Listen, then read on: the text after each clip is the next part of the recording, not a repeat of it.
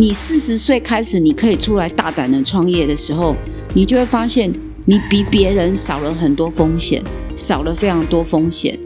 我觉得这样反而是打安全牌，但你不一定要这样做。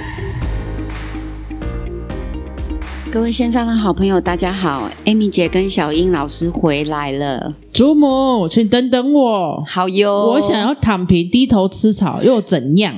你不要再躺平了！我跟你说，我现在要很慎重跟你说，我是因为我是你祖母，所以我甘心养你。谁叫我是阿妈呢？因为我想当阿妈，你知道吗？好好好，你知道吗？那个民法上有规定，抚养小孩，父母亲 那是他的义务。如果父母亲没有抚养小孩的话，小孩是可以去告他的，你知道吗？可是。如果你不上班，想要躺平，老板真的没有养你的义务，而且你真的不能告他，因为他只是你的老板。换言之，你就是在占人家便宜嘛，是拿你的教养叫你要占人家便宜才说薪水小偷。对啊，你看你自己讲这个口气的时候，眼神还充满了不屑。没有，我不是薪水小偷啊。对啊，如果你没有把时间。管理好，哎，应该是这样讲啦。公司赋予你的使命、跟你的责任、跟你的工作项目，你没有把它完成，你在那边划手机，回来好，你说你在公司，你在问你老婆今天要吃什么，然后呢，联络你老公去接小孩，打电话问你爸爸妈妈在哪里，然后打电话问亲朋好友在那边说你们今天好不好？礼拜我们过年要去哪里玩？在这八小时里面，你觉得这是不是薪水小偷？照以年轻人的看法而言，他只要把事情被交办的事情做好，他其他的时间他可以自由运用。好，那没关系。好，那我被你说服，因为看来我是一个老顽固，我接受。那我现在，哎，小云老师现在瞪我，哎，没有瞪你，我只眨眼。哦，眨眼是不是？眼睛有点干。哎，好，Amy 姐比较敏感。你看哦，我第上一集有说过，任何一个。事业体，你什么都不要想，也不要想什么成本、什么样品、什么销售、什么商品都不管，收入减支出等于利润。是没有利润，请问怎么样养活一间企业？没办法，然后就会有人说啊，利润是你的事啊，谁叫你不创新？谁叫你不去找客户来给我们做？我们只是受雇者啊。好，那你是受雇者对不对？那但是你是受雇者，你不是作业员嘛？你作业员你也要跑。输送带你要也要让它跑顺啊，你也要让它跑好嘛。那我就讲上一集是不是有跟大家讲三分之一三分之一的法则？大家就会问我，那三分之一是什么？你这三分之一算出来，我看我上一集有很简略的讲嘛。那我现在比较清楚的讲一件事情哦，每一间公司它开业，它要不要有公司成本？冷气、电灯，你说固定成本跟变动成本，对，这个就叫固定成本嘛，对不对？那另外，给员工好的福利的前提之下，最基本的劳保跟健保有没有应付额？有啊，应付额是百分之六十，那么高，百分之六十，你现在才知道躺平，你知道给我们多大压力吗？想到就气，不是？公司的应付是百分之六十，哎，就是你投保额的百分之六十。然后还要帮你提拨百分之六，哎，百分之六都没有任何人去提一件事情，哎，有时候我们最怕的就是什么事情都希望政府来帮忙，但政府一帮忙就更惨，不知道为什么，因为大家都说基本工资提高，基本工资提高，基本工资提高，其实就是在变相的提高劳保费，你知道吗？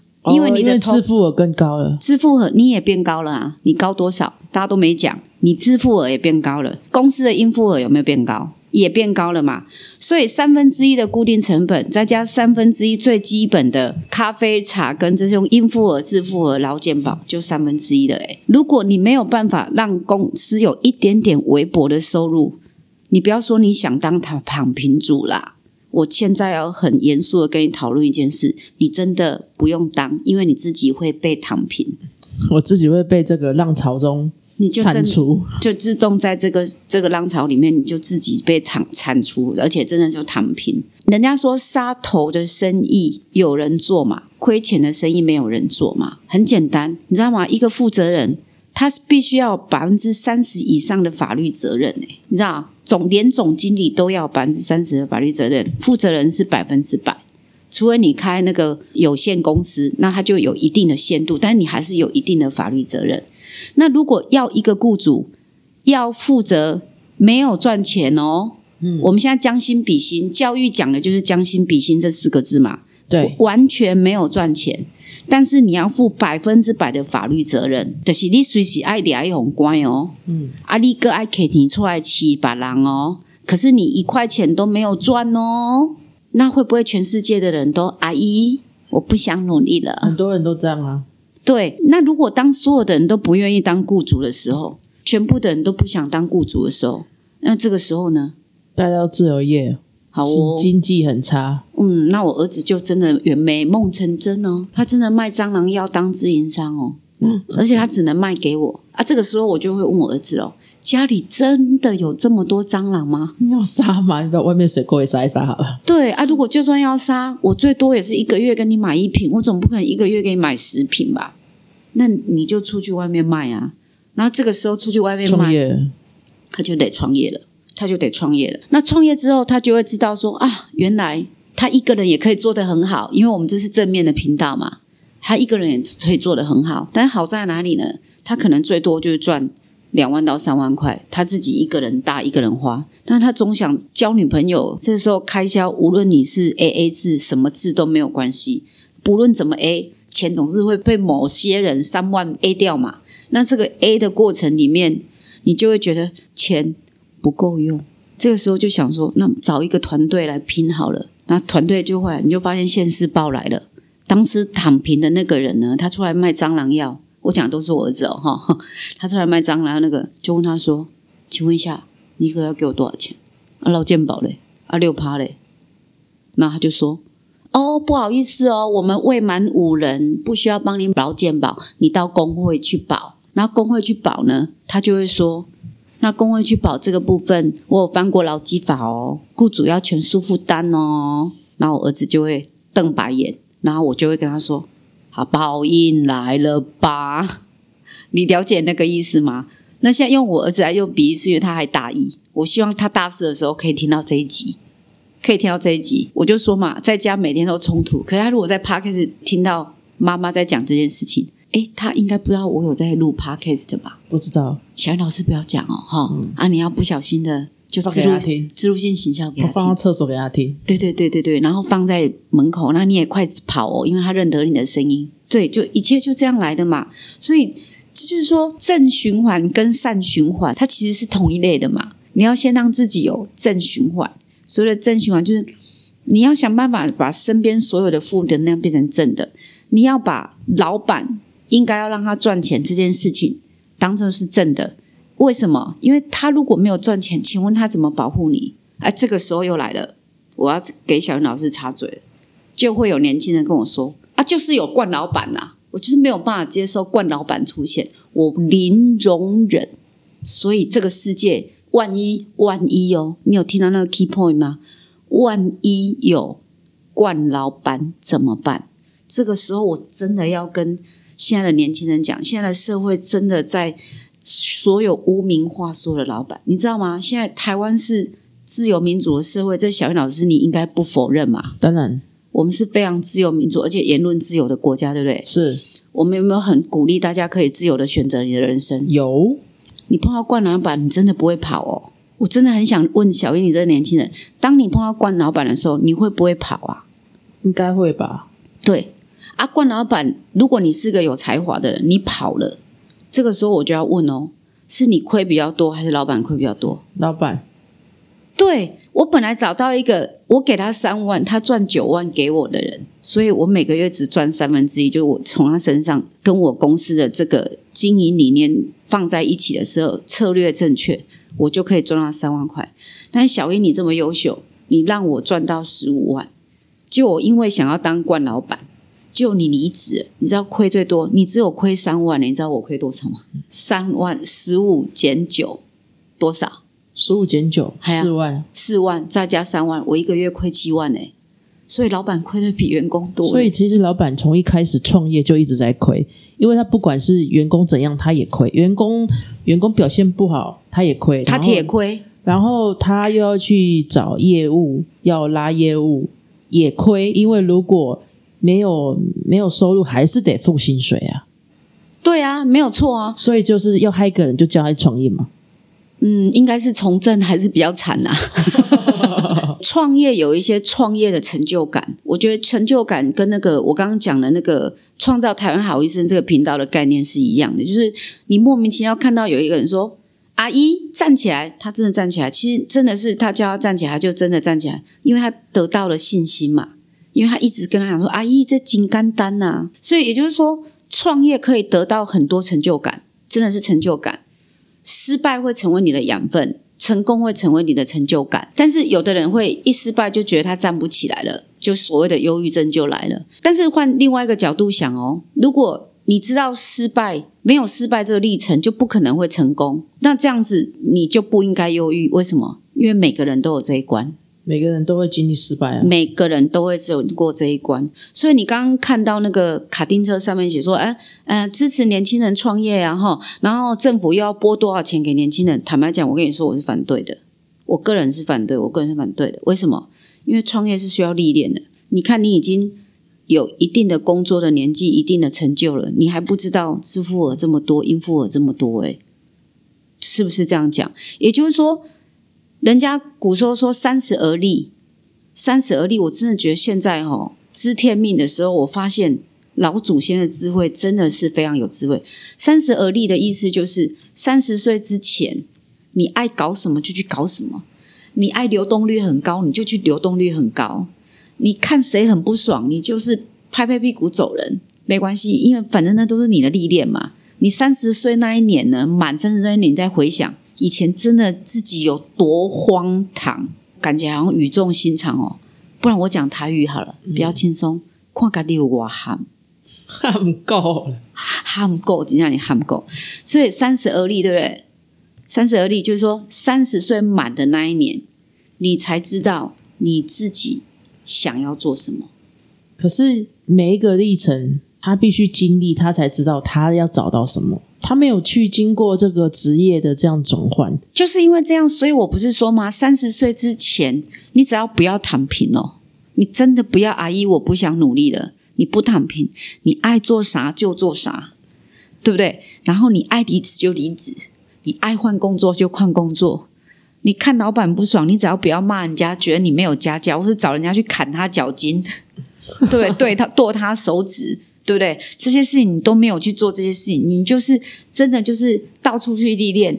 你要告诉自己的是，三十岁满的那一年，你是要稍微给自己一点定下来的心，就是我该找到我的方向。也就是说，你要去现在不是一直在讲破框吗？嗯，有看 Amy 姐的小编文就知道要破框。你不是在这个框架里面走，你要破框，回看电影一样。我的小编文就写：现在的数位时代应该要回看电影，从结果再来推未来无限会怎么跑，不知道。也就是说，现在你要做什么就去做什么，就乱做。想离职就离职，想放空就放空。好啊，对不起，老板就说声抱歉。好，因为那是家教，我还是讲教育很重要，那是家教。满三十岁的时候呢，你真的大概要知道一下自己的方向是做什么。你要去拿政府的补助，政府申请什么创业贷款啊？无论你要跟 George 借还是 Mary 借都一样，你就是已经有一定的历练了。所谓的四十而不惑，就是你可能会成功，你有可能会失败。但这三十岁到四十岁这十年的历练，会让你 do something，但是也让你知道一些什么东西。硬要唠英文就对了，嗯，know something。就是你会知道一些什么，所以你应该解除了你人生的一些疑惑了。你四十岁开始，你可以出来大胆的创业的时候，你就会发现你比别人少了很多风险，少了非常多风险。我觉得这样反而是打安全牌，但你不一定要这样做，因为创业有小额创业嘛，也有大额创业。哈，那只是说，如果你要有一些规律的人生，但又想破框。又想破框，三十岁之前你就是倒放电影，你结果就是三十，我要知道我的方向是什么。但三十岁之前，我就是我就乱跑，嗯，跑到哪里我都不知道，就是风筝线拉着，但飞飘到哪里我真的都不知道。这叫做不是顺序法，这叫做倒放电影法。好，那你就倒放电影。然后五十为什么会是天命？又经过四十到五十的淬炼，你大概会知道你人生的老天爷跟你自己跟你的家庭到底要给你什么样的功课，大概会知道。有有有有慢慢的体会了。对你就是用心去感受，再看看你身边的长辈，再看看，哎，左边看看年轻人，右边看看长辈，正面看看你同学，你慢慢眼睛闭起来，就像我那一次听那个有一个跟我一样都是金融业退休，后来他去新加坡航空的一个名人，我就不讲他的名字了哈，他现在是一个很大企业的一个发言人。他就有说，他爸爸妈妈都是老师，觉得诶他不错啊，那家教也很好，所以他当时就去考台语嘛，哈，考上之后，他就说他在那边做了四年，然后爸妈都非常满意他的成就，然后长得又漂亮，所以同事也都很喜欢他。但他说他有一天哦，看看前面又看看后面，前面的是新进人员，就是柜员嘛，就在前面数钞票的柜员，再看后面那个资深乡里。然后有一天突然镇住，整个人好像被雷打到一样，就说：“原来五十岁的我，就是穿着那个平底的黑高跟鞋，有一点平底，有一点厚度的黑高跟鞋，穿着灰色的窄裙、灰色的背心。原来我的人生五十岁是这样哦。然后再往前看，哦，原来我刚进来是这样啊，未来到我退休是这样哦。哇，我一百七十公分呢，大家都说我是美人胚子，哈，我人生就这样。”我已经现在我已经看得到我六十岁的样子。他说他突然有一天被雷劈到，然后整个人就醒了，然后他就偷偷的去补习，偷偷的去补习，然后就考上新加坡航空，然后就跟他爸爸说他要离职，他爸爸也吓了一跳，你为什么要离职？他说他就把这个故事告诉他，他说我不想现在哦，我不想现在还没有三十岁，我已经知道我六十岁的样子了。太可怕了，就是我没有破框诶。于是乎，他就去了新加坡航空，然后做了七年空服员。有一个福利嘛，一年有一张机票，就是让你飞到哪里都可以。这个钱完全就是航空公司负担的嘛。然后这每一年的这张机票的三十天的假，他就到一个国家定点深度旅游。第七年之后，他就觉得说：“哎，现在的历练跟现在的英文程度。”跟我在航空公司接触人家的、接触人家服务别人的这七年，还有在金融业服务的这四年，成了我满满的养分。我要去闯了。那今天我要分享的小故事就是这个，因为 Amy 姐本身跟这个空服员的这个新加坡航空的这个优秀的人士，但我没有他那么优秀，我完全一点都不优秀，所以我到现在还在这边跟大家分享。但我觉得学习失败也是一种智慧。我觉得这个故事是因为他的背景跟我很像，所以今天跟大家分享不要再躺平了的这个收入减支出等于利润的这样的一个简单的创业法。那今天的。节目就先到这边喽，好，谢谢。那 Amy 姐，等等我，下次见，拜拜拜。